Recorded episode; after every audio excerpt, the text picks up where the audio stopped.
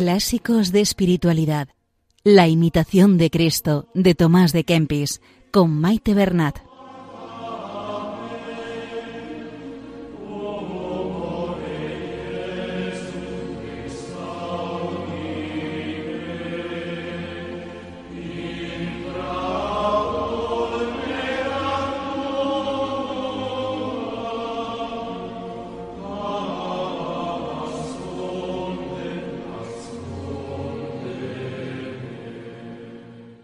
Un saludo a todos los oyentes de Radio María y bienvenidos al programa Clásicos de Espiritualidad, donde estamos realizando una lectura pausada del libro La imitación de Cristo.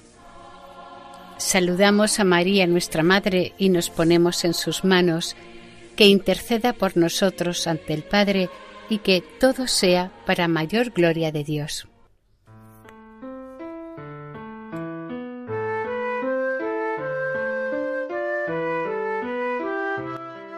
En el programa de hoy se van a leer los capítulos 7, 8, 9 y 10 del libro cuarto de la imitación de Cristo.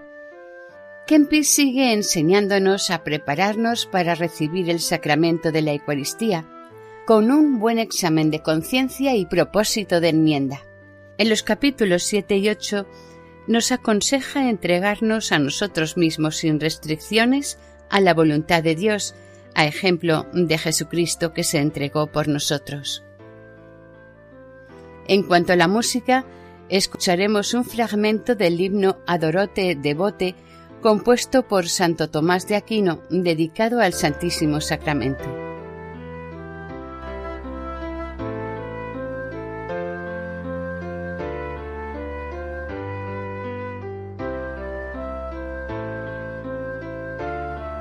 Continuamos con la lectura. Libro cuarto. Capítulo 7. Del examen de la propia conciencia y del propósito de la enmienda. Habla Jesucristo.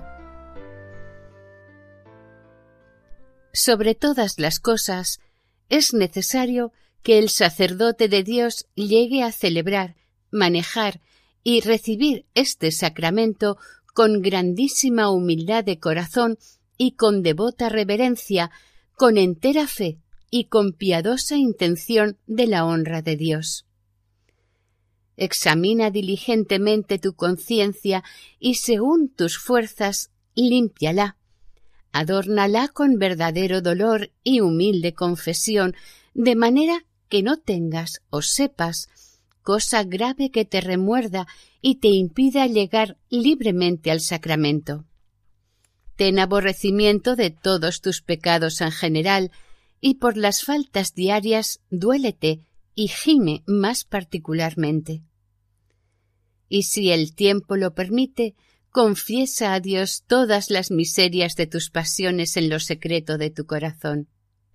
Llora y duélete de que aún eres tan carnal y mundano, tan poco mortificado en las pasiones, tan lleno de movimientos de concupiscencia, tan poco diligente en la guarda de los sentidos exteriores, tan envuelto muchas veces en vanas imaginaciones, tan inclinado a las cosas exteriores, tan negligente en las interiores, tan fácil a la risa y a la disipación, tan duro para las lágrimas y la compunción, tan dispuesto a la relajación y regalos de la carne, tan perezoso al rigor y al fervor, tan curioso para oír novedades y ver cosas hermosas, tan remiso en abrazar las humildes y despreciadas, tan codicioso de poner mucho tan encogido en dar,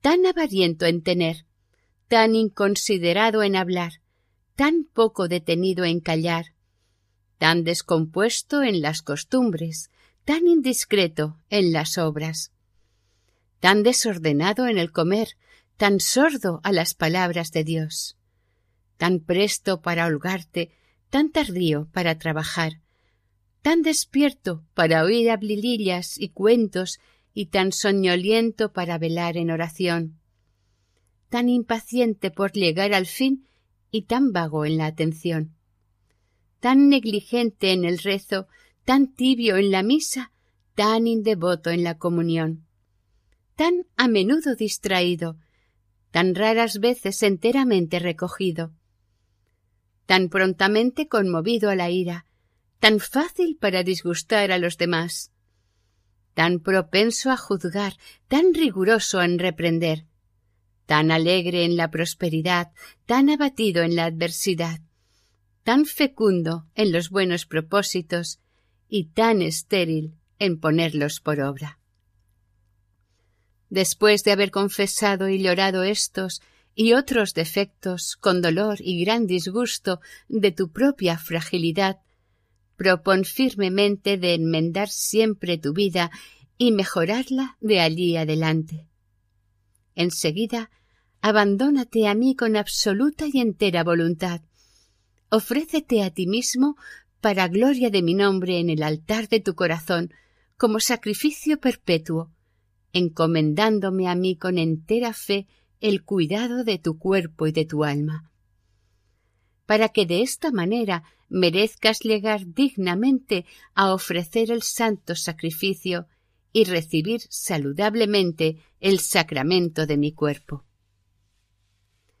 Pues no hay ofrenda más digna ni mayor satisfacción para borrar los pecados que ofrecerse a sí mismo pura y enteramente a Dios con el sacrificio del cuerpo de Cristo en la misa y comunión.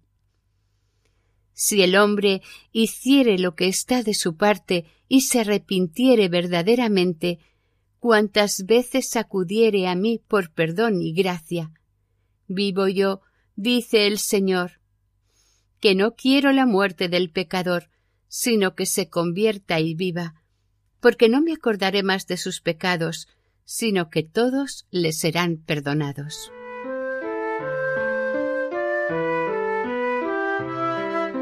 Capítulo 8 Del ofrecimiento de Cristo en la cruz y de la propia resignación.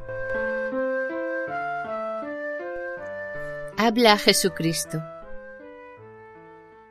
Así como yo me ofrecí voluntariamente por tus pecados a Dios Padre, con las manos extendidas en la cruz y todo el cuerpo desnudo, de modo que nada me quedó que no pasase en sacrificio para reconciliarte con Dios, así debes tú también ofrecérteme cada día en la misa en ofrenda pura y santa, cuanto más entrañablemente puedas con toda la voluntad y con todas tus fuerzas y deseos.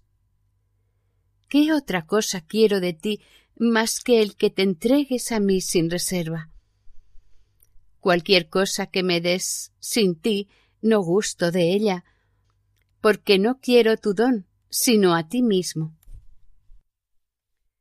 Así como no te bastarían todas las cosas sin mí, así no puede agradarme a mí cuanto me ofrecieres sin ti. Ofrécete a mí y date todo por Dios, y será muy acepto tu sacrificio. Mira cómo yo me ofrecí todo al Padre por ti, y también le di todo mi cuerpo y sangre en manjar para ser todo tuyo y que tú quedases todo mío. Mas si tú estás pegado a ti mismo y no te ofreces de buena gana a mi voluntad, no es cumplida ofrenda la que haces, ni será entre nosotros entera la unión. Por eso, a todas tus obras debe preceder el ofrecimiento voluntario de ti mismo en las manos de Dios, si quieres alcanzar libertad y gracia. Porque por eso tampoco se hacen varones ilustrados y libres en lo interior, porque no saben del todo negarse a sí mismos.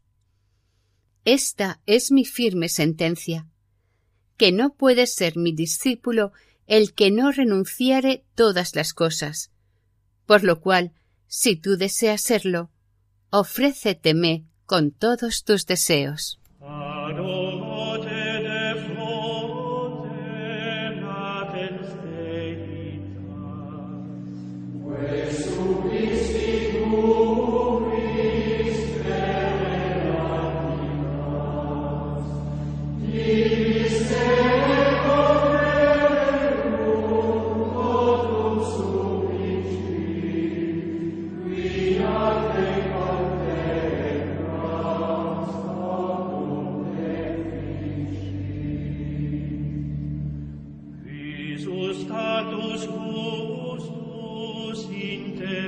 Estamos escuchando en Radio María Clásicos de Espiritualidad con la imitación de Cristo. Seguimos con el libro cuarto y último.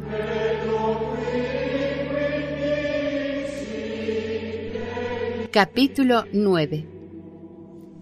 Que debemos ofrecernos a Dios con todas nuestras cosas y rogarle por todos. Habla el alma. Señor, tuyo es todo lo que está en el cielo y en la tierra. Yo deseo ofrecérteme de mi voluntad y quedar tuyo para siempre. Señor, con sencillez de corazón me ofrezco hoy a ti por siervo perpetuo en obsequio y sacrificio de eterna alabanza. Recíbeme con este santo sacrificio de tu precioso cuerpo que te ofrezco hoy en presencia de los ángeles que están asistiendo invisiblemente para que los recibas por mi salud y la de todo el pueblo.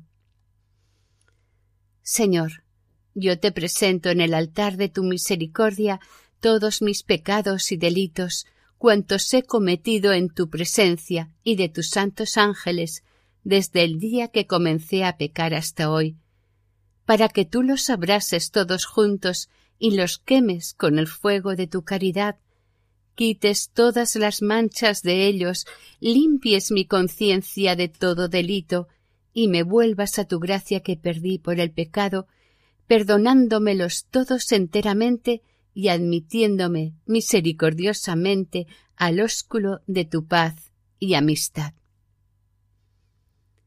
¿Qué puedo yo hacer por mis pecados sino confesarlos humildemente, llorando e implorando tu misericordia sin cesar? Yo imploro, pues, en tu divino acatamiento, óyeme propicio, Dios mío. Aborrezco mucho todos mis pecados y no quiero yo cometerlos jamás. Antes arrepentido y pesaroso de ellos mientras viviré, estoy dispuesto para hacer penitencia y satisfacer según mis fuerzas. Perdona, oh Dios mío, perdona mis pecados por tu santo nombre. Salva mi alma que redimiste con tu preciosa sangre. Vedme aquí que me encomiendo a tu misericordia, me entrego en tus manos. Haz conmigo según tu bondad, y no según mi malicia e iniquidad. También te ofrezco, Señor, todos mis bienes, aunque muy pocos e imperfectos, para que tú los enmiendes y santifiques, para que los hagas agradables y aceptos a ti, y siempre los mejores, y a mí, hombrezuelo inútil y perezoso, me lleves a un santo y bienaventurado fin. También te ofrezco todos los santos deseos de los devotos y las necesidades de mis parientes, amigos, hermanos y de todos los conocidos y de cuantos me han hecho bien a mí y a otros por tu amor, y de todos los que desearon y pidieron que yo orase o dijese misa por ellos y por todos los suyos vivos y difuntos, para que todos sientan el fervor de tu gracia, el auxilio de tu consolación, la protección en los peligros y en el alivio en los trabajos, para que, libres de todos los males, te den muy alegres y cordialísimas gracias. También te ofrezco mis oraciones y el sacrificio de propiciación, especialmente por los que en algo me han enojado o vituperado o me han hecho algún daño o agravio, y por todos los que yo enojé, turbé, agravié y escandalicé, por palabra, por obra, por ignorancia o advertidamente, para que tú nos perdones a todos nuestros pecados y ofensas recíprocas. Aparta, Señor, de nuestros corazones toda mala sospecha, toda ira, indignación y contienda, y cuanto pueda estorbar la caridad y disminuir el amor del prójimo. Misericordia, Señor. Da tu misericordia a los que la piden, tu gracia a los que la necesiten, y haz que vivamos de tal modo que seamos dignos de gozar de tu gracia y que aprovechemos para la vida eterna. Amén.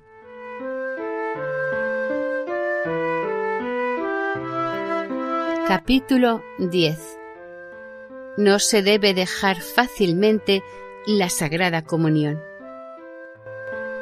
Habla Jesucristo. Muy a menudo debes acudir a la fuente de la gracia y de la misericordia divina, a la fuente de la bondad y de toda pureza, para que puedas sanar de tus pasiones y vicios y merezcas hacerte más fuerte y más despierto contra todas las tentaciones y engaños del demonio. El enemigo, sabiendo el grandísimo fruto y remedio que hay en la Sagrada Comunión, trabaja cuanto puede sin perder medio y ocasión por retraer y estorbar a los fieles y devotos. Así sucede con algunos que, cuando piensan en prepararse para la Sagrada Comunión, entonces padecen peores tentaciones de Satanás que antes. Este espíritu maligno se mete entre los hijos de Dios, como se dice en el libro de Job, para turbarlos con su acostumbrada malicia o para hacerlos excesivamente tímidos y perplejos, y de este modo entibiar su devoción o quitarles la fe con las impugnaciones que le sugiere, por si acaso consigue así que dejen del todo la comunión o se lleguen a ella con tibieza. Mas no debemos cuidar de sus astucias y tentaciones por más torpes y espantosas que sean, sino rechazar contra él mismo los fantasmas abominables que nos presenta. Despreciarse debe este desdichado y burlarse de él, y no dejar la sagrada comunión por todos sus acometimientos y por las turbaciones que levantare. Muchas veces estorba también la demasiada ansia de tener devoción y cierta inquietud por confesarse bien. Hacen esto lo que te aconsejen los sabios y deja el ansia y el escrúpulo porque impide la gracia de Dios y destruye la devoción del alma. No dejes la sagrada comunión por alguna pequeña tribulación o pesadumbre, sino vete luego a confesar y perdona de buena gana todas las ofensas que te han hecho. Y si tú has ofendido a alguno, pide perdón con humildad y Dios te perdonará también de buena voluntad. ¿De qué sirve retardar mucho la confesión o diferir la sagrada comunión? Límpiate cuanto antes, vomita luego el veneno, come presto el remedio y te hallarás mejor que si lo dilatares mucho tiempo. Si hoy la dejas por alguna cosa, mañana te puede acaecer otra mayor, y así te apartarás mucho tiempo de la comunión, y después estarás menos dispuesto. Lo más presto que pudieres, sacude tu pereza e inacción, porque nada se gana con angustiarse e inquietarse largo tiempo y apartarse del divino sacramento por obstáculos diarios. Al contrario, daña mucho el dilatar demasiado la comunión, porque esto suele causar un grave entorpecimiento. Pero, oh dolor, algunos tibios y disipados dilatan con gusto la confesión y desean retardar la sagrada comunión por no verse obligados a guardar su alma con mayor cuidado. Oh cuán poca caridad y flaca devoción tienen los que tan fácilmente dejan la sagrada comunión. Cuán bienaventurado es y cuán agradable a Dios el que vive tan bien y guarda su conciencia con tanta pureza que esté dispuesto a comulgar cada día y muy deseoso de hacerlo así si le conviene y no fuese notado. El que se abstiene algunas veces por humildad o por alguna legítima es de alabar por su respeto. Mas si poco a poco le entrare la tibieza, debe despertarse a sí mismo y hacer lo que esté de su parte, y el Señor ayudará su deseo por la buena voluntad que es la que especialmente atiende. Mas cuando estuviere legítimamente impedido, tenga siempre la buena voluntad y devota intención de comulgar, y así no carecerá del fruto del sacramento. Porque cualquier devoto puede cada día y cada hora comulgar espiritualmente con fruto. Mas en ciertos días y en el tiempo mandado, debe recibir sacramentalmente el cuerpo de su Redentor con afectuosa reverencia y buscar más bien la gloria y honra de Dios que su propia consolación.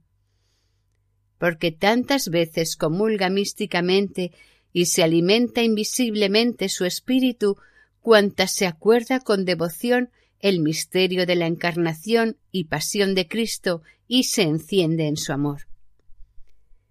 El que no se prepara sino al acercarse la fiesta o cuando le fuerza la costumbre, muchas veces se hallará mal preparado.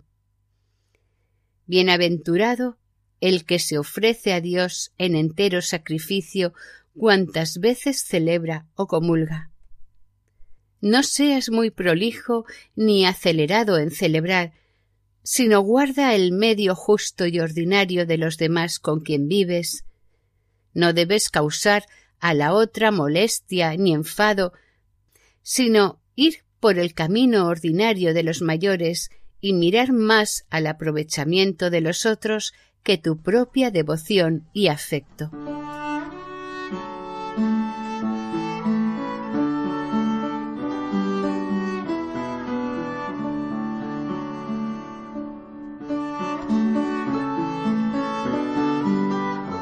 Y hasta aquí el programa de hoy. Continuaremos la semana que viene si Dios quiere. Si desean ponerse en contacto con el programa, este es el correo electrónico la imitación de Cristo arroba radiomaria.es.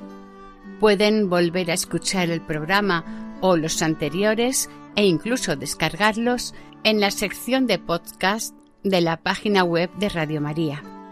Si desean adquirir el programa en DVD, pueden llamar al 91 8 22 80 10. Que el Señor y la Virgen les bendigan.